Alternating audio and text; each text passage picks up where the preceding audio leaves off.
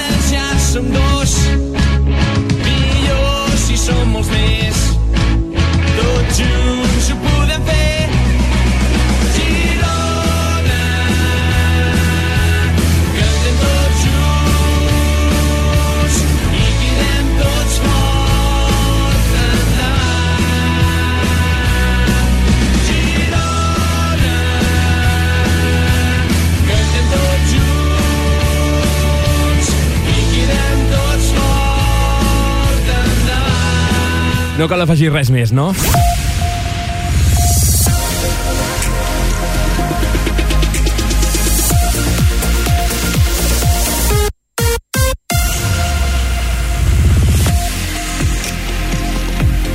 Tal, com esteu? Són les 8 del matí, 8 i 2 minuts ja del matí d'avui dimecres 26 d'abril, nou supermatí l'informatiu conjunt que fem Ràdio Palafrugell, Ràdio Capital i en emissió per Ràdio Bisbal.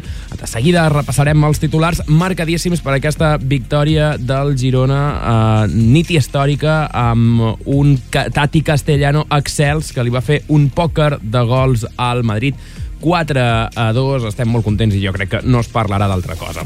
Avui en aquest supermatí també mm, eh, us explicarem quina entitat del Baix Empordà ha guanyat, atenció, la Creu de Sant Jordi.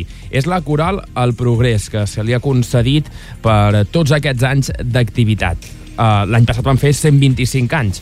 Per tant, felicitats també a la Coral El Progrés, que segurament també estan tan eufòrics com el Girona. Parlarem del Flors i Violes, que es va presentar ahir, que arriba aquest cap de setmana a Palafrugell. Alguna notícia pel que fa a les precandidatures o candidatures a les eleccions municipals i també us explicarem el cartell de l'Empordà Music Festival que es va presentar ahir també eh, amb una performance eh, força cridanera. Tot això eh, en aquest supermatí.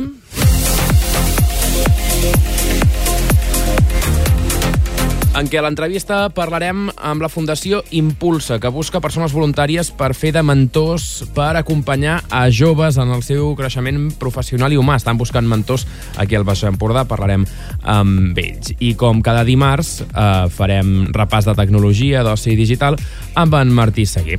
Abans, però, és el moment de saludar els periodistes que ens acompanyen, com cada matí. Sergi Villena, bon dia. Hola, Dani, bon dia i visca el Girona. Visca el Girona. Maria Alzina, bon dia. Hola, molt bon dia, Dani. Ferran Castelló, bon dia. Molt bon dia. Carla Saló Hola, bon dia. i Paula Brines, bon dia. Hola, bon dia.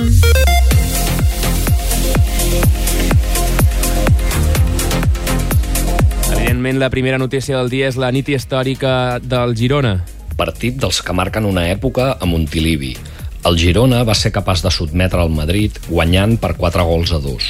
Les quatre dianes dels blanquivermells van ser obra de Tati Castellanos, una fita que el davanter argentí i l'afició de Girona recordaran tota la vida. La Generalitat de Catalunya atorgarà la Creu de Sant Jordi a la Coral al Progrés. Actualment és la degana de les entitats culturals de Palamós, fundada l'any 1897. Durant la seva llarga història ha estat dirigida per diferents músics palamosins de gran prestigi.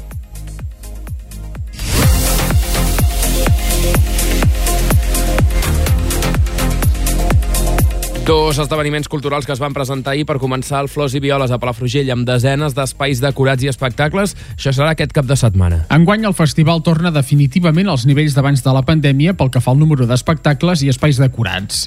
Del 28 d'abril a l'1 de maig els carrers es tornen a engalanar. En total hi haurà una quarantena de carrers i patis amb instal·lacions artístiques i s'han programat un centenar de concerts i actuacions. I això altre serà a finals de juliol, però també es va presentar ahir. És l'Empordà Music Festival que aposta per la cultura i la música catalana amb els tiets, Lil Dami o Buos. El cartell el completen Su, Doctor Prats, l'Alba, DJ Reina i Carles Pérez. El festival se celebrarà altre cop a la zona del passeig Marimón Espré i hi haurà un aforament de 5.000 persones. I es va presentar ahir en aquest mateix lloc, en el passeig Marimón Espré, a la Bisbal, i ho van fer enlairant en Lil Dami i els Buos en un globus aerostàctic. De seguida ho explicarem.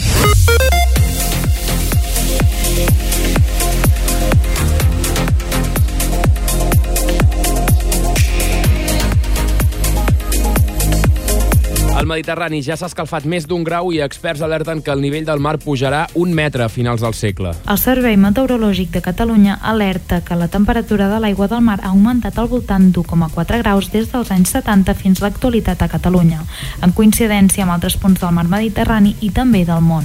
Segons el responsable de l'àrea de climatologia, Marc Prohom, abans d'acabar el segle la temperatura de l'aigua del Mediterrani podria augmentar entre 3 i 4 graus més i es preveu que el nivell del mar creixi al voltant d'un metre. Imma Gelabert presenta la seva candida- candidatura de Junts per fer un canvi possible, diuen, a Castell d'Aro, Platja d'Aro i Segaró. El president del Consell Nacional de Junts, Josep Rull, va participar en l'acte de presentació de la candidatura per les municipals del 28 de maig que encapçala Imma Gelabert.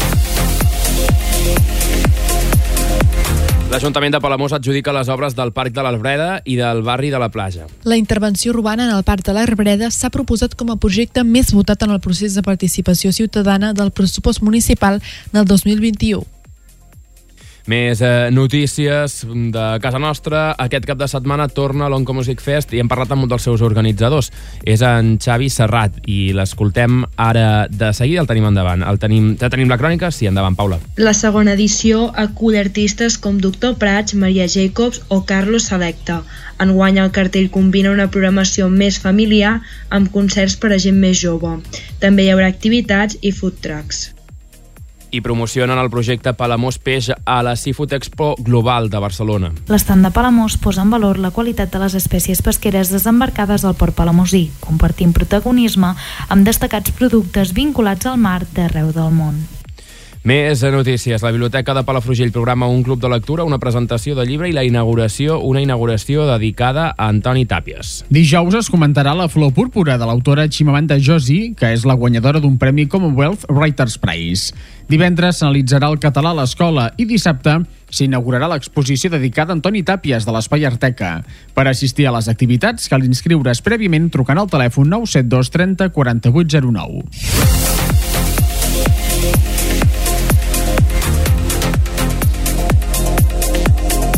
Bona valoració del eh, club handbol Garbí, el seu entrenador, però mm, en Joy Gou es mostra satisfet de la temporada, tot i no millorar el resultat respecte al curs anterior. L'entrenador destaca la complexitat de la temporada. Els palafrugellencs no van tenir assegurada la permanència fins a la darrera jornada de la competició. Un cop acabada la Lliga, l'handbol Garbí disputarà la Copa Catalana Sènior masculina. Les 8 i 8 minuts.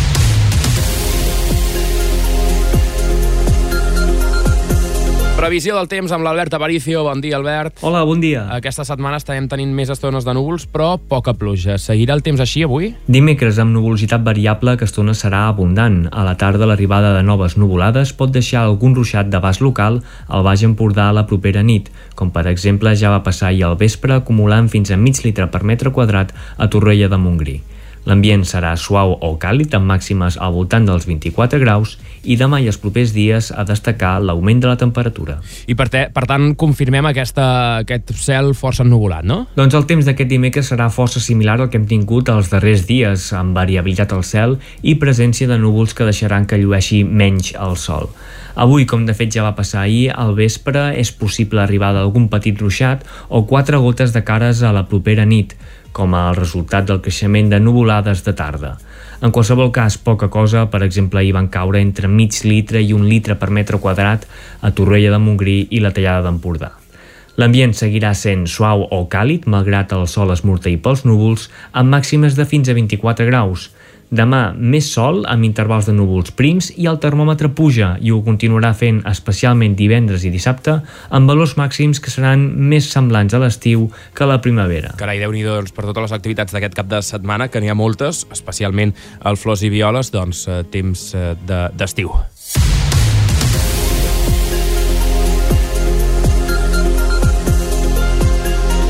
Més enllà del Baix Empordà estan passant coses. La mina de Súria admet errors de comunicació, però els desvincula de l'accident que va haver-hi eh, amb tres morts el 9 de març. L'informe intern d'ICL Ibèria sobre l'accident de la mina de Súria, en què van morir tres persones, admet que hi va haver una errada de comunicació perquè el torn de nit havia avisat d'una incidència en el sostre d'una zona propera a uns 8 metres i aquesta informació no va arribar als tres geòlegs que van morir en l'accident.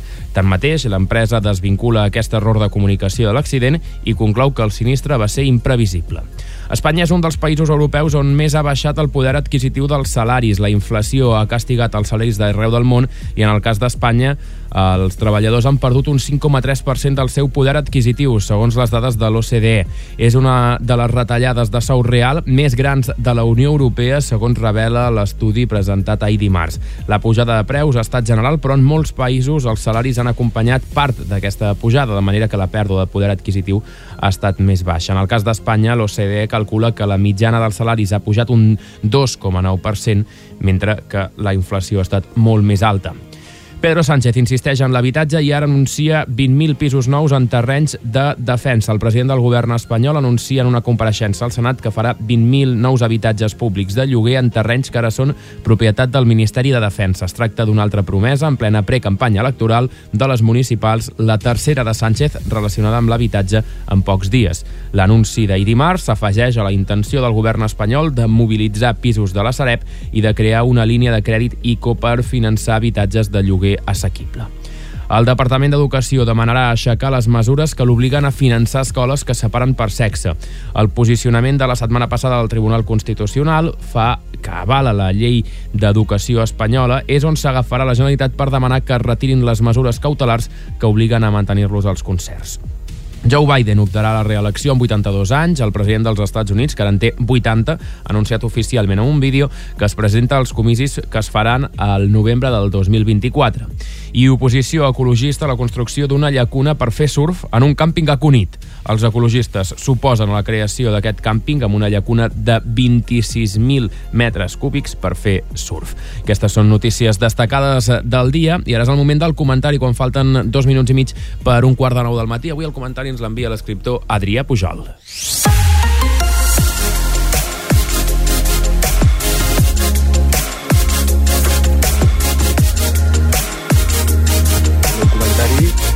És un comentari de post Sant Jordi.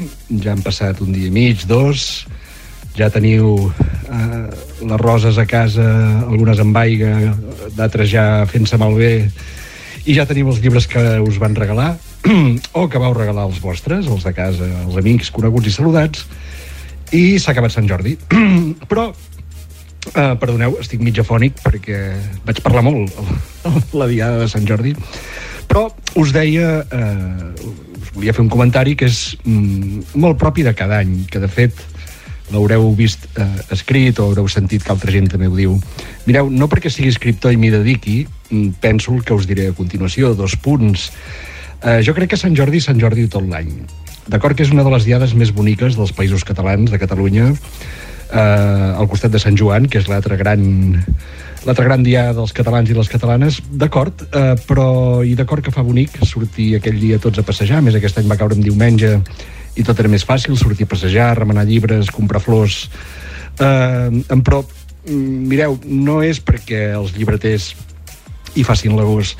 No és perquè els escriptors eh, fem molts diners aquells dies, són quatre, quatre escriptors comptats que fan diners el dia de Sant Jordi, sinó que, mm, quan dic que hauria de ser Sant Jordi tot l'any, és perquè som una cultura, eh, no diré amenaçada permanentment, però sí que ens ho hem de fer tots nosaltres. I això què vol dir? Que cultures més grosses, eh, estats amb més població, això ho tenen fàcil, però nosaltres, sense estat i amb poca població, ho tenim més difícil. Per tant, el fet de comprar llibres en català, de regalar llibres en català, de llegir llibres en català, eh, s'hauria d'estendre una mica més enllà de Sant Jordi, abans, després, durant tot l'any. El llibre sempre és un bon regal, el llibre sempre és un bon company de viatge, eh, el llibre, finalment, és una de, un dels fonaments, dels pilars de, de tota cultura que es vulgui, una cultura normal i corrent. Uh, no és cap reny, al contrari, jo sé que aquí tothom fa el capot i tothom compra llibres uh, els capot, el llibre és un producte malauradament car, però si feu quatre números i poseu els pros i els contres i, i veureu que no és tan car, que al final hi ha coses molt pitjors a nivell de preu i que ens omplen molt menys. Vinga, que vagi bé. Salut. Gràcies, Adrià.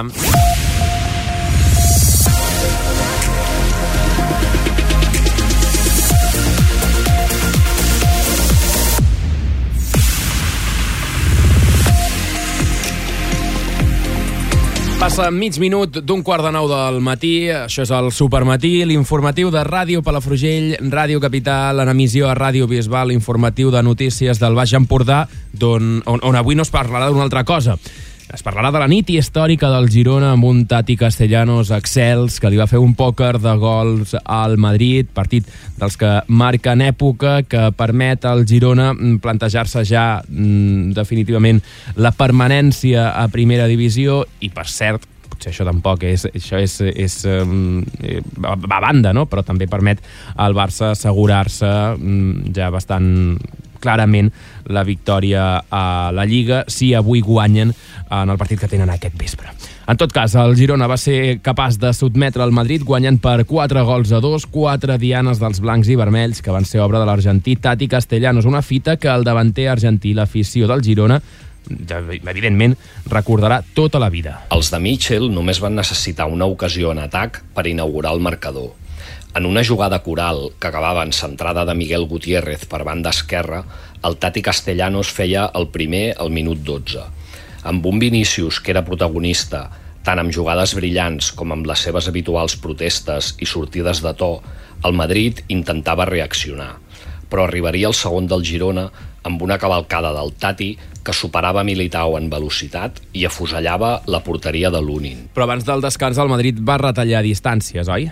Doncs sí, però ràpidament els locals van esveir qualsevol ombra de dubte. Jugada ràpida en atac i hat-trick del Tati Castellanos en el minut 46. El davanter argentí, en una nit inoblidable, encara tindria temps de fer el quart amb un cop de cap als 62 minuts. Ja a les acaballes, els madridistes retallarien distàncies amb un gol de Lucas Vázquez. I aquesta exhibició del Tati Castellanos ens porta a repassar algunes estadístiques que impressionen. Totalment. L'últim futbolista que va aconseguir 4 gols contra el Madrid va ser Lewandowski amb el Borussia Dortmund a l'any 2013. I a la Lliga Espanyola ens hauríem de remuntar fins a l'any 1947, quan Echevarria de l'Oviedo li va clavar 4 gols als blancs per última vegada. I hem de recordar també que l'últim equip que va ser capaç de fer-li 4 gols al Madrid va ser el Manchester City a la Champions de l'any passat i aquell 4-3 tampoc li va servir per passar l'eliminatòria de semifinals. Des d'aquí esperem que aquest any l'equip de Pep Guardiola sí que ho aconsegueixi. doncs també, sí, sí, efectivament. Uh, gràcies, Sergi, i felicitats a tots els aficionats del Girona per aquesta nit que... I sobretot felicitats també als que ahir eren a Montilivi, eh, perquè segur que ho recordaran tota la vida.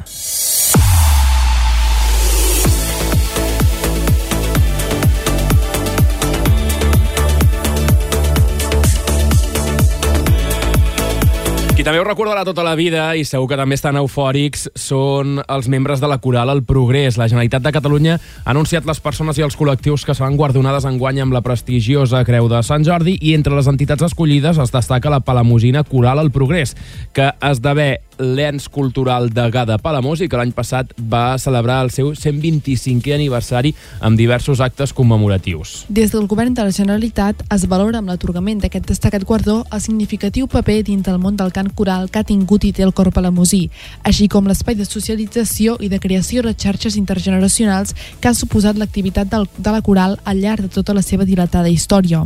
La coral El Progrés és actualment la degana de les entitats culturals de Palamós, fundada l'any 1897. Durant la seva llarga història ha estat dirigida per diferents músics palamosins de gran prestigi, com els mestres Josep Casanovas, Santiago Banyeres, Ramon Casas, Agustí Salvador, Martí Camós, Amadeu Quadrado o Lourdes Valls, entre d'altres. Actualment la direcció va a càrrec de Clàudia Soler.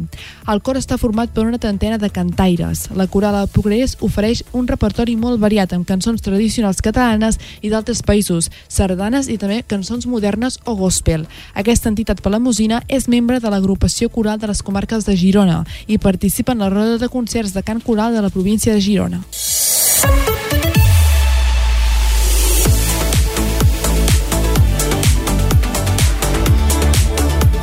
Mediterrani ja s'ha escalfat més d'un grau i experts alerten que el nivell del mar pujarà un metre a final de segle. El Servei Meteorològic de Catalunya alerta que la temperatura de l'aigua del mar ha augmentat al voltant d'1,4 graus des dels anys 70 fins a l'actualitat a Catalunya, en coincidència amb altres punts del mar Mediterrani i també del món. Segons el responsable de l'àrea de climatologia del Servei Meteorològic, abans d'acabar el segle la temperatura de l'aigua del Mediterrani podria augmentar entre 3 i 4 graus més i es preveu que el nivell del mar creixi al voltant d'un metre. La temperatura del mar Mediterrani augmenta progressivament, tot i que no ho fa a un ritme igual d'accelerat que la temperatura de l'aire a causa de la inèrcia. El meteoròleg i divulgador Josep Pasqual mesura la temperatura del mar de les Illes Medes des del 1974. En una entrevista amb l'ACN, Pasqual explica que aquesta diferència entre l'increment de temperatura de l'aire i de l'aigua es deu al fet que hi ha corrents marines que ajuden al mar a autorregular-se. Aquestes corrents fan que les aigües més profundes passin a la superfície i d'aquesta manera la zona més calenta passa al fons del mar, on la temperatura és inferior. Per Pasqual, això serveix de filtre. Tot i això, els registres indiquen una clara tendència a l'alça arran d'un escalfament que no és fruit de la variabilitat natural, remarca Marc Prohom. Així, per exemple, aquest mes d'abril la temperatura marítima a Catalunya es troba entre mig i un grau per sobre del que tocaria. Un altre dels canvis que també preocupa els experts és que més enllà de l'augment de la temperatura a la superfície del mar, també puja la de les profunditats. Josep Pasqual assegura que en els últims 30 anys l'aigua que hi ha a 80 metres de profunditat és mig grau més calenta. Uh, al llarg de, des dels anys 70 cap aquí, pràcticament la temperatura mitjana del mar a la superfície ha pujat de l'ordre de, per sobre d'un grau, però no només la superfície, sinó tot el gruix, eh, perquè a 80 metres de fundària també ha pujat al voltant de mig grau. Per tant, és tot un gruix d'aigua doncs, que, que està pujant de temperatura, sempre en valors mitjans. El registre més alt de temperatura a 80 metres de profunditat que periòdicament mesura Josep Pasqual a les Illes Medes va ser a l'octubre del 2018, quan es va arribar als 17,9 graus. Quan Pasqual va començar a mesurar la temperatura el 1974, aquest mateix mes l'aigua estava a 4 graus més freda, a 13,7 graus. Pel que fa a registres a nivell de superfície, el pic es troba en el mes d'agost de l'any passat, quan de mitjana l'aigua estava a 25,2 graus. Aquest augment de temperatura preocupa els experts del Servei de Meteorologia de Catalunya, ja que es tracta d'una pujada molt gran, que no s'havia produït mai en el passat i, de fet, encara que s'aturessin les emissions, els mars i els oceans continuarien escalfant-se en les pròximes dècades. déu nhi quines, eh, quines dades. Um, aquest impacte, quin és l'impacte de l'augment de la temperatura en els ecosistemes? Tot plegat ja està impactant directament en els ecosistemes en forma d'una major mortalitat d'espècies, un augment de la migració de peixos a latituds diferents i una proliferació d'espècies exòtiques. L'augment de la temperatura va acompanyat a més d'acidesa que perjudica aquelles espècies que tenen esquelet i closca, disminuint la seva capacitat d'absorbir calci. Josep Pasqual remarca que el mar Mediterrani pateix tropicalització de la biodiversitat. Això vol dir que algunes espècies que habitaven cap al sud s'estan traslladant a la zona nord perquè el seu hàbitat fa massa calor. I, uh, Maria, clar, uh, amb aquestes dades s'ha de fer balanç i s'ha de tenir en compte, per exemple, el fet que els experts també posen el punt de mira en els fenòmens extrems. Doncs sí, segons el responsable del Servei Meteorològic de Catalunya, en les pròximes dècades els fenòmens extrems podrien augmentar considerablement amb un cert simil a aquells que es poden trobar al Carib. El Mediterrani és un mar molt complex, és un mar tancat, eh? pràcticament no té sortida, només l'estret de Gibraltar, està envoltat de muntanyes, no? els Alps, els Pirineus, per tant té unes, una complexitat molt elevada, té moltes illes, no? per tant eh, és, fer símil, símils no? amb altres àrees és complicat, però sí que cap a finals del segle XXI, amb un mar escalfat, això que dèiem abans, 3 graus o 3 graus i mig, podríem tenir moltes similituds amb el que passa al Carib, sí, sí. De moment, tots els models marquen que hi haurà més fenòmens extrems, sequeres i precipitacions intenses de cara a meitat de segle. Una situació inquietant que el responsable de climatologia recomana abordar des d'una vessant proactiva. Però hom conclou que més d'hora que tard es produiran fenòmens propis de latituds més tropicals, tot i que el Mediterrani té una complexitat elevada en ser un mar tancat, envoltat de muntanyes i amb moltes illes. Un altre factor rellevant serà la pujada del nivell del mar, que es preveu que sigui d'un metre aproximadament de cara al 2100, afectant especialment zones més exposades com per exemple els deltes. De moment, en els últims 30 anys, el nivell de l'aigua ja ha posat mig pam a l'Estartit, al punt on en Josep Pasqual té un mareògraf que calcula el nivell de l'aigua des del gener del 1990. El meteoròleg ha detallat que, de moment, aquesta pujada de nivell fa que les platges reculin mig metre per any i des de 1990 a l'Estartit hi ha entre 15 i 20 metres menys de platja.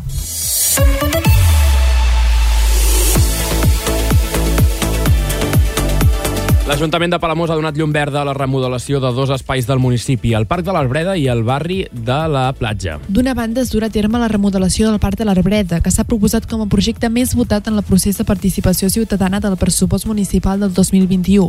L'empresa Jaume Vallimató serà l'encarregada d'ex- d'executar les obres, les quals inclouen la substitució del mur que separa el parc de l'aparcament per un petit de l'ús vegetal, l'ampliació de la zona infantil i la millora de l'enlluernament, el clavegaram i altres instal·lacions immobiliari urbà. El cost de les obres de l'Arbreda, segons informa Ràdio Palamós, serà de 169,362 euros. D'altra banda, s'ha aprovat la contractació de les obres de reforma urbana d'un sector del barri de la Platja, que abasta el tram del carrer de López Puigcarver entre els carrers del Mar i de Lago- d'Aragó, la totalitat del carrer de la Riera Aubi i els travessers Nàpols, Rosselló, Aragó i Mar. La iniciativa té com a objectius millorar la connectivitat entre el front marítim de Palamós i aquest sector del barri, així com renovar les xarxes de serveis i canviar les voreres i els paviments per afavorir la circulació dels vianants. L'empresa Aglomerat Girona ha estat adjudicatària de les obres amb un pressupost d'1.466.624 euros i es preveu la construcció d'una xarxa de clavegaram que separi les aigües plujanes de les residuals. El projecte també implica l'eliminació de 30 aparcaments existents. Es van presentar tres empreses per l'Arbreda i 8 per al sector del barri de la platja en la licitació. I no ens movem de Palamós perquè volem parlar això de Palamós, però des de l'àmbit eh, marítim i sobretot de la promoció econòmica de, de l'economia de Palamós. I és que s'ha promocionat el projecte Palamós Peix a la Seafood Expo Global de Barcelona. L'estand de Palamós posa en valor la qualitat de les espècies pesqueres desembarcades al port palamosí, compartint protagonisme amb destacats productes vinculats al mar d'arreu del món. Aquests dies Palamós aprofitarà per poder posar en valor aquest saló internacional la qualitat de les espècies pesqueres desembarcades al port palamosí, compartint protagonisme amb destacats productes vinculats al mar d'arreu del món. Amb aquest objectiu, un dels referents que té aquesta acció de promoció palamosina és la de difondre la marca de garantia Gamba de Palamós, divulgant la qualitat del producte, les empreses que formen part d'aquesta marca, així com el treball, les accions i els objectius que s'hi desenvolupen. Actualment hi ha prop de 100 empreses i establiments certificats amb la marca de garantia Gamba de Palamós. Es tracta de barques d'arrossegament del Port Palamosí, peixaters, distribuïdors i restaurants de la vila i també d'altres municipis que ja compten amb aquest distintiu que es va crear l'any 2008 amb l'objectiu de vetllar pel bon ús de la marca Gamba de Palamós, assegurant la qualitat d'aquest producte, la seva promoció, divulgació i prestigi. Entre els establiments que ja hi són certificats s'inclouen restaurants de prestigi com el celler de Can Roca, de Girona, a Casamar, de Llafranc, Can Jovany, a Call d'Atenes, al restaurant Bòtic de Cursà o bé al restaurant Et Bistró de Viella. En aquest darrer cas, el primer establiment que obté aquest certificat de la província de Lleida.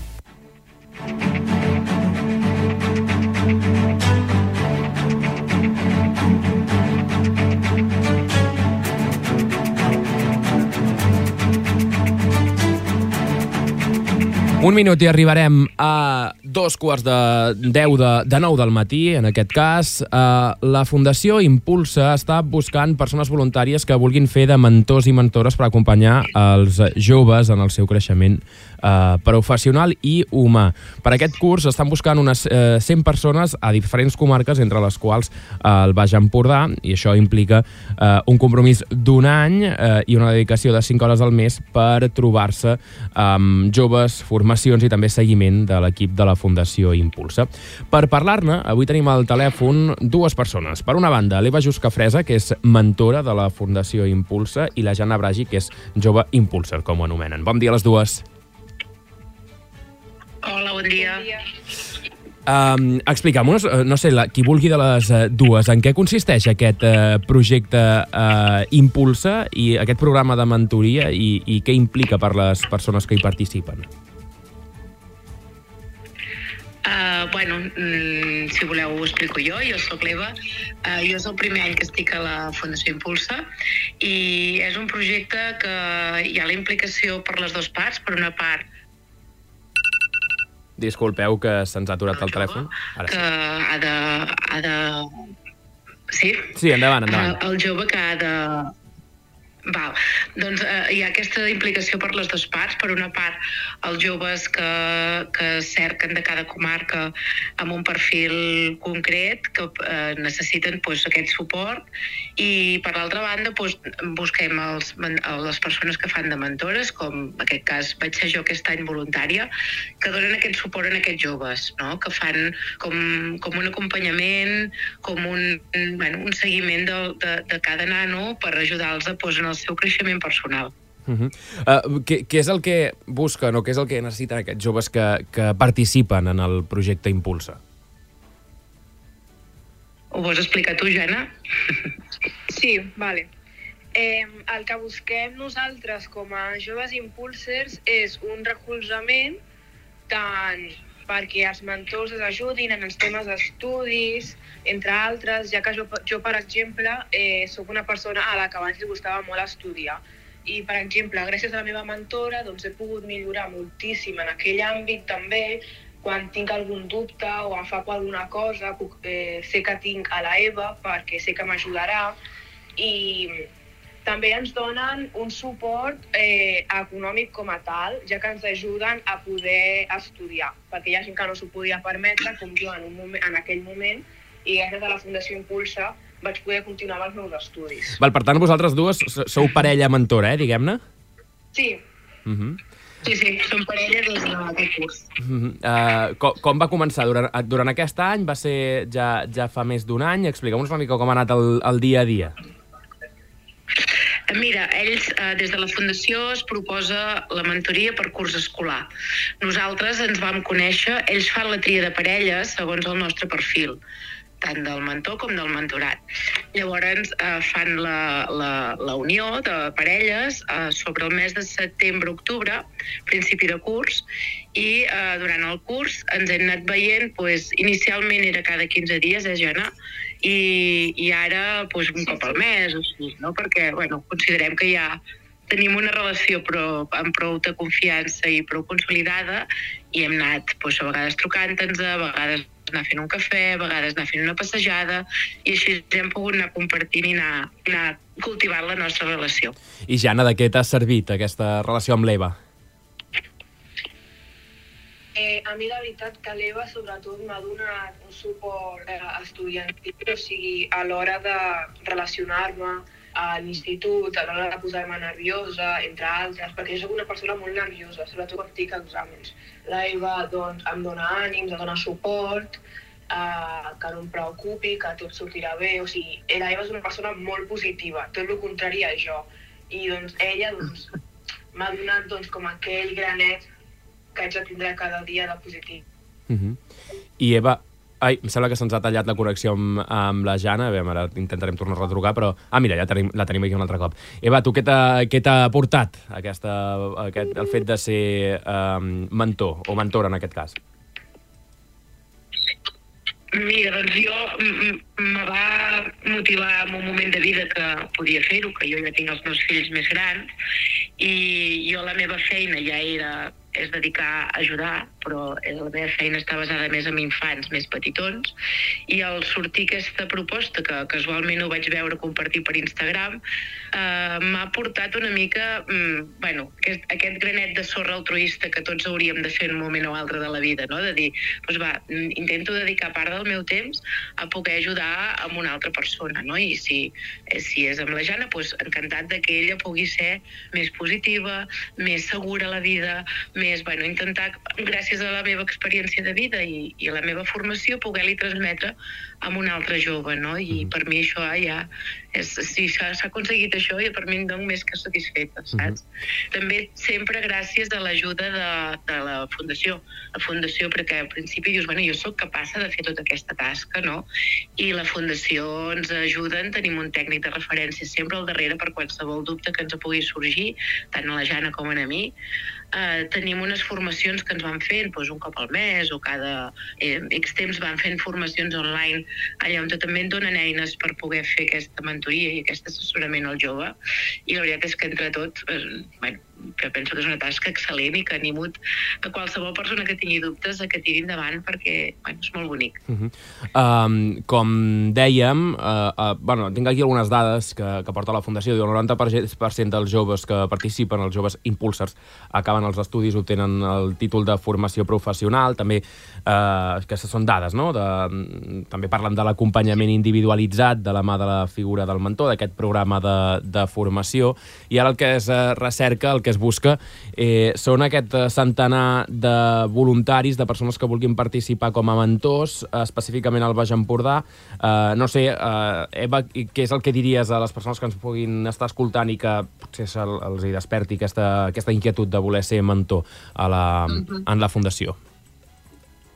Clar, i jo els animaria que contactin amb la Fundació si tenen la mínima espurna dins seu que els fa vibrar per poder fer aquest suport i aquesta ajuda altruista als altres, que sí que han de ser en un moment de vida que estiguin preparats, que no estiguin mm, molt liats potser amb fills petits, potser no seria tant Mhm. el, el moment, però les persones que estan en un moment de vida que dius ara ho puc fer, ara m'ho puc permetre, no és el temps que ocupa, la veritat, i, i bueno, que jo els animo al 100% perquè reps més del que dones, això està més que clar. Uh -huh. I que aquest, les parelles jo penso que fan una feina molt encertada de buscar parelles que realment tenim molts punts en comú i que podem compartir moltes més coses de les que potser ens sembla a primera vista, no? Uh -huh. um, Jan, alguna cosa més a afegir a la gent que, que ens estigui escoltant i que es plantegi, no? potser també contactar amb la Fundació per, mm, per poder aquesta, rebre aquesta mentoria? Sí, sí, la veritat, doncs que, com ha dit la meva, com ha dit la Eva, si, tenim el, si teniu temps suficient per dedicar unes horetes al mes per una persona que realment us ho agrairà, eh, seria una oportunitat bastant bona i a part és una experiència única que no qualsevol persona podria viure, a part que jo, per exemple, estaré eternament agraïda a l'Eva perquè la veritat, la seguretat que tinc ara sobre mi mateixa i el positivisme i les ganes que tinc de continuar i seguir endavant, les tinc gràcies a ella. Per tant, la, ma, o sigui, la mentora és una part bastant important tant com a la meva vida personal i a la meva vida estudiantil. Mhm. O sigui, sempre, si et presentes com a mentor, que es pugui presentar, de veritat, que el teu, la persona que estiguis tractant, la persona que estiguis orientant, t'estarà molt agraïda, però, però per sempre. Uh -huh. Doncs eh, Eva Juscafresa i Jan Nabragi, gràcies i que tingueu molt bon dia. Gràcies per passar pel Gràcies Supermatí per parlar de la Fundació i del, del projecte de la Fundació Impulsa. Gràcies. Gràcies. Que vagi bé, bon dia.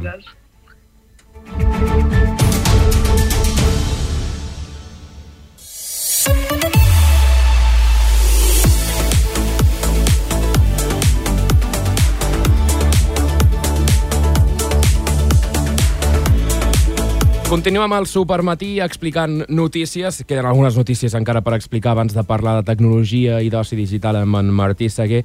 Hem d'anar a Palafrugell perquè eh, s'ha presentat el Flors i Violes que arriba aquest cap de setmana, aquest pont de maig, que és sinònim de Flors i Violes. El festival torna definitivament als nivells d'abans de la pandèmia pel que fa al número d'espectacles i espais decorats. Del 28 d'abril a l'1 de maig els carrers es tornaran a engalanar. En total hi haurà una quarantena de carrers i patis amb instal·lacions artístiques i s'han programat un centenar de concerts i actuacions. Ferran. El festival començarà amb un espectacle inaugural el divendres al vespre a la plaça de Can Màrio. Es tracta de l'espectacle Flotado, esperem el món per un instant, premi al millor espectacle de teatre de carrer a la 21a edició dels Premis Max de les Arts Escèniques i que organitza la companyia David Moreno i Cristina Calleja. L'espectacle de llum, projeccions, música i dansa aèria, de gran èxit internacional, ha estat representat a 21 països i 4 continents i s'oferiran dues sessions, la primera a dos quarts de 10 de la nit i la segona a tres quarts d'onze.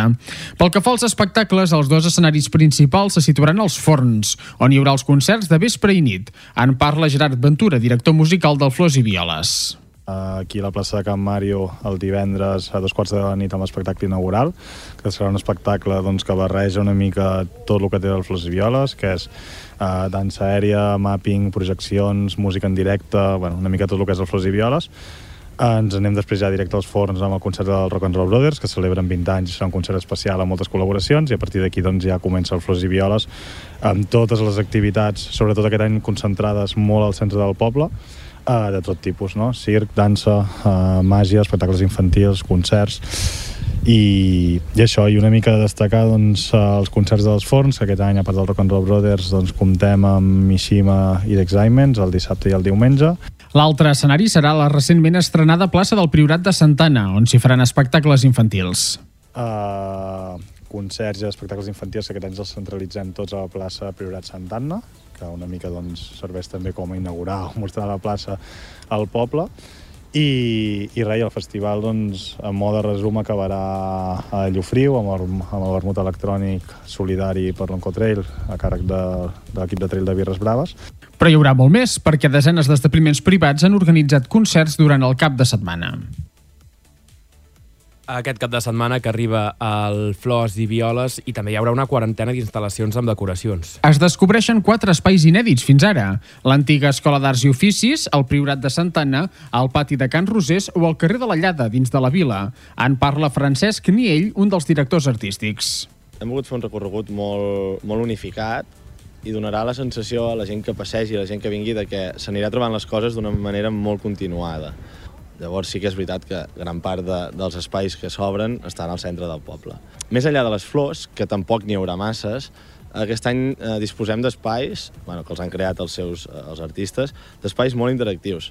Tenim des d'una sala, hem creat una sala amb, amb màquines arcade perquè la gent pugui jugar, hi haurà música en directe, etc etc, fins a un carrer que estarà ple de sorra i de maques perquè la gent havent dinat pugui anar a descansar. Ni ell destaca la importància també de la participació dels espais privats. També agrair als espais voluntaris doncs, que cada any ens fan costat i, i decoriran i obriran les seves portes perquè Flors i Violes pugui arribar fins als 30 espais més 9 carrers decorats més el mercat d'artesans. Estem parlant de 40. Vull dir que és una xifra que estem ja 2018-2019, que és el que volíem recuperar aquest any. Com a complement del festival es podrà tornar a gaudir del ja habitual menú flors i violes que ofereixen també els restaurants del municipi, així com de la recuperació del mercat d'artesans als carrers dels Valls i Cavallers organitzat per Oxigen. De la mateixa manera, els espais culturals del municipi faran jornades de portes obertes i activitats amb motiu del festival. L'alcalde Joan Viga celebra la recuperació de la totalitat del Flors i Violes i aconsella als visitants no intentar aparcar al centre del poble.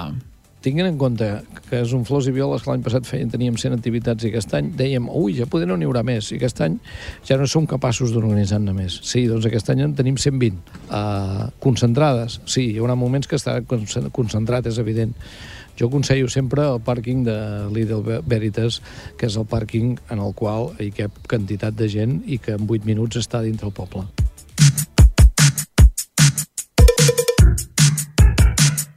I en aquell festival que tant ens agrada. Dels que tenen food trucks amb llumetes penjades que organitza el cunyat i Aquell festival que tant ens agrada podria ser l'Empordà Music Festival, que es va presentar ahir, que aposta per la música catalana amb els tiets. la vista treu un sobret amb una pista O també l'Ildami o Buos, el cartell el completen Su, Doctor Prats, l'Alba, DJ Rina i Carles Pérez. El festival se celebrarà un altre cop a la zona del passeig Marimón Esprey. Hi haurà un aforament per 5.000 persones. Serà a finals de juliol. Un dels membres de l'organització del festival, Pau Ferrer, ha destacat que el cartell d'enguany fa una aposta clara per la música en català. A més, quatre d'aquests artistes presenten disc aquest any. Pau Ferrer ha remarcat també que millora la presència de dones en el cartell respecte a l'edició anterior. Respecte a l'any passat hem millorat una, una qüestió que és el tema de tenir representació femenina eh, sobre els escenaris. Crec que l'any passat vam pagar una mica, potser no vam, no vam posar prou força aquí i aquest any sí que ho hem tingut molt en compte. Tal com explica Sònia Deulofeu, també membre de l'organització del festival, aquesta serà una edició amb més de 10 hores de música non-stop. Un dels factors diferenciadors d'aquest festival és que va néixer amb la voluntat de ser apte per tots els públics. El vicepresident segon i diputat de Cultura de la Diputació de Girona, Albert Pinyeira, ha destacat la feina dels voltors de la Bisbal a l'hora d'organitzar un festival d'aquest tipus. L'alcalde de la Bisbal d'Empordà, Enric Marquès, ha destacat la importància del teixit associatiu dins la població de la Bisbal. Per això ha remarcat que aquesta iniciativa impulsada des de l'associació Els Voltors és un clar exemple de la importància d'aquest teixit associatiu. A la Bisbal ens caracteritza el teixit associatiu. La majoria de bisbalencs i bisbalenques, un moment o altre de la nostra vida, hem format part d'un grup que s'ha dedicat eh, bàsicament a, o en temes culturals o a temes esportius eh, i, i, i això és així i és una de les potències que tenim com a ciutat. Ho vam remarcar l'any passat, eh, ho tornem a remarcar és una de les enveges a vegades parlant amb altres municipis, amb alcaldes que, que ens diuen, ostres, digue'ns uh, com ho feu, dic, és, seria llarg d'explicar perquè en surt Canviant el dia, una mirada, un somriure. En l'edició d'enguany, el festival porta vuit artistes que es troben al capdamunt de l'escena musical catalana, no, Maria? I quatre d'aquests artistes presenten un nou treball aquest 2023. Un d'ells és Lil Dami, que sortirà a l'escenari de l'Empordà Music Festival amb les cançons de Dami. Buos també presenta nou àlbum a la Bisbal, La nit està que crema. El seu cantant, Guillem Soler, reconeix que tornar a tocar al municipi bisbalenc sempre és un plaer, sobretot per retrobar-se amb el públic. que a Girona la gent escolta molt més que en altres territoris del, del nostre país. O sigui que estan com amb la ment més oberta, no? fins i tot d'escoltar grups que no coneixen. Eh, quan estàs començant això s'agraeix molt. En canvi, en altres indrets del nostre país només escolten el que coneixen. I crec que és una putada pels grups que comencen. Per això surt tan bona música eh, eh, en aquesta contrada, perquè la gent té la capacitat d'escoltar, no? Lil Dami, que actuarà per primer cop a la Bisbal, presenta el nou disc amb il·lusió. A més, explica que aquest serà un treball molt plural i pot ser una porta d'entrada per a persones que no hagin escoltat aquest gènere. Lil Dami explica que fa temps que piquen pedra i que cada cop més veuen com s'està creant aquesta escena musical en la que fa anys que treballen. Les entrades per l'Empordà Music Festival ja estan a la venda i de moment es poden trobar a la pàgina web del festival. Cal destacar que el preu de les entrades canviarà a partir del 30 d'abril i passaran d'estar a 12 euros pels menors de 15 anys i 22 euros pels majors de 15, a costar 15 euros i 25 respectivament. Sònia Deulofeu destaca que el festival vol ser integrador, familiar i generalista. Per això els menors de 6 anys no paguen entrada. Déu nhi no està malament, està bé de preu, realment, un eh, 25 euros, encara que pugem de, que sí la categoria següent, eh? però els 25 euros per veure en Lil Dami, per veure la Su, la Su, per veure els Tiets, per veure Buos i per veure Doctor Prats, doncs eh, sembla que estigui aquí condensada la música catalana dels últims anys, eh? certament. Um, per tant, això és el 29 de juliol i també, home, voldríem destacar d'aquesta presentació d'ahir del cartell de l'Empordà Music Festival la performance que van fer, perquè van dur un globus aerostàtic a l'aparcament de, del, del passeig, van enlairar els buos, el cantant de buos, i van enlairar el Lil Dami, que també mm, visca ells per voler-s'hi voler prestar, eh, per eh, desplegar aquest cartell eh, commemoratiu d'aquest Empordà Music Festival. I eh, d'un festival a la Bisbal a un altre que arriba aquest cap de setmana a Sant Antoni de Calonja.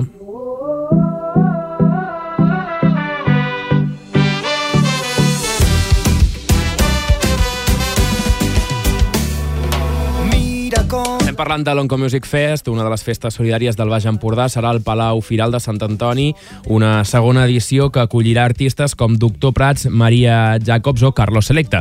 Ahir aquí en aquest programa vam parlar amb la seva organització, amb l'organització del festival. Xavi Serrat, un dels creadors del festival, explica que el d'enguany el cartell combina una programació més familiar amb concerts per a gent més jove.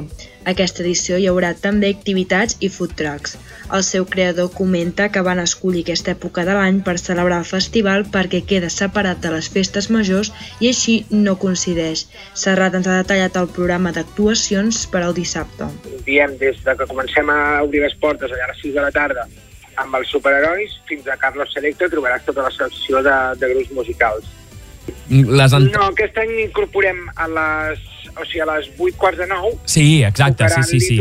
A fora al carrer que hi ha les food trucks i Molt bé. escalèstics. Diumenge, en canvi, l'horari es modifica i s'obriran les portes cap a les dos quarts d'onze del matí i la cluenda del festival serà aproximadament cap a les 3 del migdia. Les entrades per poder assistir estan a un preu bastant assequible per a tothom. Es poden adquirir a través de la web de l'Onco Music i són pels dos dies, dissabte 29 i diumenge 30 d'abril. També hi ha dos punts de venda físics. Els diners que es facin del festival aniran eh, destinats al 100% del benefici a l'Onco Lliga de Girona. I junts serem més forts, avui lluny és més a prop.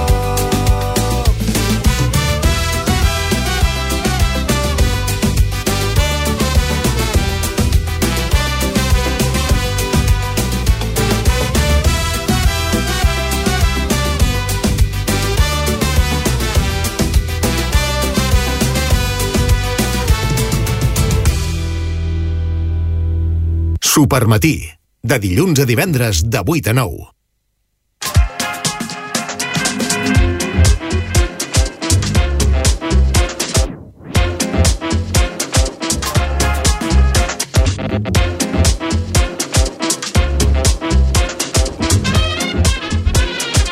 Minuts i arribarem a les eh, 9 del matí. Continuem al Supermatí, parlem de tecnologia i d'oci digital amb en Martí Seguer. Bon dia, com estàs? Hola, bon dia, què tal? Com estem? Bé, molt bé. Sí, sí. Uh, parlem de... Tenim diverses notícies dels últims dies. Sí. Uh, una que ha impactat a Twitter i Sí. és que el verificat blau, el tic blau, Sí. uh, ja és exclusivament de pagament. Per tant, la majoria dels que el tenien ja no el porten. Exacte, ja l'han perdut. Després d'uns mesos de convivència entre els usuaris verificats sota criteris de notorietat i els subscriptors de pagament, des d'aquest dijous la insígnia del tic blau de Twitter ja és una característica exclusiva dels membres del Twitter Blue, és a dir, dels que paguen. La insígnia blava va néixer com un mètode per diferenciar institucions i persones de renom de comptes falsos i paròdics. Aquest moviment va provocat que personalitats d'arreu del món hagin perdut la diferenciació. Per exemple, el fundador de Microsoft, en Bill Gates, la cantant Rosalia o el president de la Generalitat, en Pere Aragonès. Clar, jo ara mateix em puc crear un compte de Twitter eh, calcat al d'en Pere Aragonès sí. i no hi ha res que ens distingeixi. A no, part, a banda bueno, i, de... i si pagues inclús tindràs el, el, Clar, el tic exacte, de color blau. puc tenir eh? jo el, el tic verificat com a Pere Aragonès i no en Pere Aragonès, no? Exacte, però per, per això, per, per, per seguir amb les verificacions, la insígnia blava conviurà amb dos nous distintius verificats, el gris i el groc. El primer d'ells està pensat per organitzacions governamentals i administracions públiques, així eh, com els seus treballadors més representatius, mm -hmm. per tant, per aconseguir-la cal omplir un formulari, i per l'altra banda, el TIC groc està orientat a empreses, organitzacions sense ànim de lucre que no siguin admeses en el TIC gris. Doncs llavors, eh, el tic groc i el tic gris és el que feia abans el tic blau. Correcte, correcte, però bueno, el tic blau és com, no sé, és, mira, aquest senyor paga. Eh, és, una mica, és una mica això. Sí, sí, Mhm. sí. Conec gent que tenia el tic blau i que no sé per què el tenia ni com l'havia aconseguit, que ara jo crec que, clar, no, no formaran part de, de, ni del blau, ni, o sigui, ni del gris ni del groc, i potser ara sí que el perden. Pot ser, pot ser. Tu i jo coneixem una persona que no sé per què el tenia, i el tenia. I el tenia. Uh, bueno, doncs, uh, clar, i, i si jo ara volgués uh, tenir, com que sóc en Dani Cortés i vull tenir el tic blau, uh, com l'hauria de tenir? Doncs res, és fàcil. Només has d'apuntar en el programa del Twitter Blue, pagar, Mhm. no me'n recordo quin preu era, però, però això, pagar, és que no, no passa per més que pagar. Ah, però el que veig és que el tic groc s'ha de pagar igualment, eh, també? Sí, sí, el tic groc també també té un preu extra. Sí, sí, pagues el blau i pagues el groc. Sí, sí, no sé. Però, perdó, quin preu té? Perquè... Sí, uns, Hola? uns 1.000 dòlars mensuals. 1.000 dòlars mensuals? Sí, i 50 dòlars més per cada... Jo què sé, si es, voleu, si es volguéssiu verificar tot Ràdio Palafrugell, més tots els treballadors, més tots els locutors, diguéssim, doncs mira, 1.000 dòlars mensuals i, I ves 50, sumant i 50, 50 més per cada un. Què et sembla? Plantejaré l'Ajuntament, aviam si els hi sembla bé. Mira, doncs planteja, planteja. Posa el pressupost, però, eh? Perquè, clar, això, això necessita de pressupost. 28 de desembre del 2024 serà la data en què entrarà en vigor el carregador únic pels mòbils. Doncs sí, el carregador únic europeu ja té data d'implementació, el 28 de desembre del 2024, i així tots els dispositius hauran de portar el connector USB-C. L'establiment d'un estàndard és una mesura que el Parlament Europeu persegueix des de fa més de 10 anys i que preveu generar un estalvi d'uns 250 milions d'euros anuals als consumidors, així com evitar l'abocament d'unes 11.000 tones de residus elèctrics eh, eh, electrònics que generen un gran impacte climàtic. Això vol dir que tots els carregadors hauran de ser USB-C, que tots. Eh, els Android ja ja ho són. Exacte. Eh, això afecta els iPhones, no? Sí, uh, aquesta, bueno, uh, no només als mòbils, eh, també a les Ah. tauletes, als auriculars, les càmeres, les videoconsoles, els llibres uh, electrònics, els teclats i els ratolins, els altaveus i els portàtils i els GPS. Val. Els altaveus portàtils, perdó. Uh -huh. I al desembre del 2026 la normativa s'ampliarà fins als ordinadors portàtils també. Ah, o sigui, els ordinadors els també hauran carregadors del portàtil també seran Pot ser que els. Mac, em sembla que els Mac ja van amb, amb USB-C, diria. Eh, Em sembla que sí. eh, però, O clar, algo que s'hi sembla moltíssim. Però si compres un portàtil Windows gran, eh, no, no t'ho trobes, això. Encara no, però el 2026 ja, ja haurà de... Aniran venint. Per tant, podrem carregar el mòbil a l'hora que carreguem el portàtil. Mm. Bueno, Sí, sí. val. Uh, a veure si milloren també l'estabilitat d'aquests connectors, perquè, a veure. perquè els Androids uh, és molt fàcil que se't trenqui al cap d'un any. I, I la velocitat també, i la velocitat de càrrega, perquè mm, els cables, alguns no estan preparats tampoc per carregar molt ràpid. Bueno, jo que tinc USB-C, de vegades tinc feina a buscar un cable que s'avingui amb mm. la càrrega ràpida. De... Bueno, és també una feina també trobar el cable, sí. el cable correcte. I la setmana passada parlàvem Sí. del projecte SpaceX d'Elon Musk per anar a la Lluna, que no va anar gaire bé. No. Recordeu una mica el que va passar. El llançament inicial s'havia de fer i ja es va retrasar degut a un problema amb les vàlvules de pressurització. Finalment la prova de vol es va fer uns dies després, però, com dèiem, no va anar com havia d'anar. I és que la nau de SpaceX, Si l'Starship... tot ha d'anar com ha d'anar, van dir allò... Sí. L'Elon Musk devia dir, si tot va com, va, com ha d'anar... I, I, no, no, va I no va anar, i no va anar. És que no era de Palafrugell. Ah, exacte. I és que la nau de SpaceX, la Starship, és el coet més gran del món, construït que fa uns 120 metres d'alçada, i l'objectiu és arribar a la Lluna el 2025 amb aquest, corre, amb aquest coet. Uh -huh. Um, doncs bé, com deia, finalment el coet es va enlairar, més tard del que estava previst, des de la base espacial de Boca Chica, això està al Golf de Mèxic, i l'objectiu era que fes una volta al món i acabés descenent a l'oceà Pacífic. Però el mal funcionament de cinc motors, 4 minuts després de la seva arrencada, i abans de poder-se separar del seu coet impulsor, el Super Heavy, van fer que el coet eh, es desviés de la seva trajectòria. Super Heavy es diu el coet Super impulsor, Heavy. Super sí, bueno, Heavy, té, això, eh, té uns ja. noms, sí, sí, sí. En aquest punt determinat calia separar el coet en dues parts i que es posés en òrbita una de les parts. I no va ser així.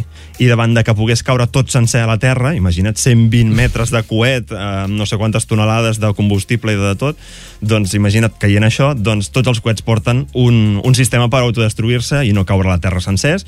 Es tracta d'uns detonadors que fan barrejar oxigen i metà i que fan explotar el coet, que és el que va passar l'altre dia. Uh -huh. Jo el que he llegit és que això no és del tot un fracàs, no? Perquè No. serveix com per fer un pas endavant. Exacte, sí. Malgrat l'explosió, la companyia ha valorat positivament aquest primer intent, bueno, ja que la Starship ha aconseguit superar el punt màxim de pressió, que és el, el, el lloc màxim de- de- d'alçada. Diguéssim que havia d'arribar i després s'havia de separar, però bueno, diuen que, bueno, que han, ja han començat, ja han après coses. Ràpidament, ràpidament. Infants i adolescents dediquen el doble de temps recomanat a l'ús de pantalles. Doncs sí, el temps destinat a les pantalles és cada cop més gran entre la població infantil i els adolescents. Segons les dades d'un estudi elaborat per la Gosal Foundation, els joves eh, passen aproximadament, aproximadament entre 3 hores davant la pantalla, xifra que augmenta fins les 5 al cap de setmana. Aquestes dades contrasten amb les recomanacions establertes per l'Organització Mundial de la Salut, que les situen un màxim diari de dues hores. Bueno, L'informe està confeccionat a partir de 3.000 enquestes, alumnes de 245 centres educatius espanyols, i assenyalen que els nens tendeixen a sobrepassar lleugerament més els límits recomanats per l'OMS Mhm. que les nenes. Mhm. Mentre que ells destinen un 62% de, de temps a les pantalles, entre setmana ells ho fan un 60... Una, uns un 65, els altres un 62, i de manera similar als caps de setmana els nens superen amb un 87%, una xifra que cau als 80 la- per les nenes. Saps el que passarà aquí? Doncs que l'Organització Mundial de la Salut haurà d'augmentar el límit màxim recomanat, perquè al final mm, eh, és on ens dirigeixen els signes del temps. Sí, que- sí, sí. El que passa que, bueno, no està, no està clar que la cosa sigui molt, molt beneficiosa. No, no, evidentment que no. Tantes hores de pantalla. Sortir a jugar a pilota al pati. La interacció amb la gent, eh, per la via física. Correcte. Sí, sí. Molt bé, doncs, eh, bueno, intentarem limitar... Això és pels nens, no?, això de les dues hores. Sí, això- l'estudi aquest ho diu eh, per adolescents i infants que van fins als 15 anys. Però bé, mm, com menys pantalla, millor, eh? Evidentment. Per tothom. Molt bé, doncs Martí Seguer, gràcies, bon dia. Molt bé, bon dia.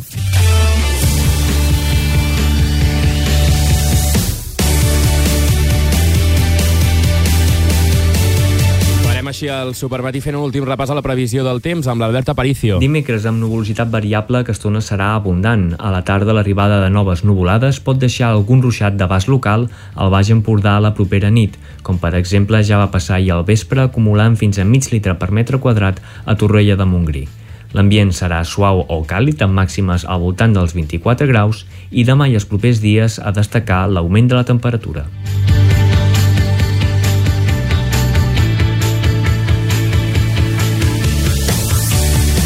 Tornem demà a les 9 del matí. Demà serà a les 8 del matí. Serà el torn de parlar de cinema i d'estrenes a les sales i a les, eh, a, a les plataformes també, en sèries. Um, jo ja us avanço que aquesta setmana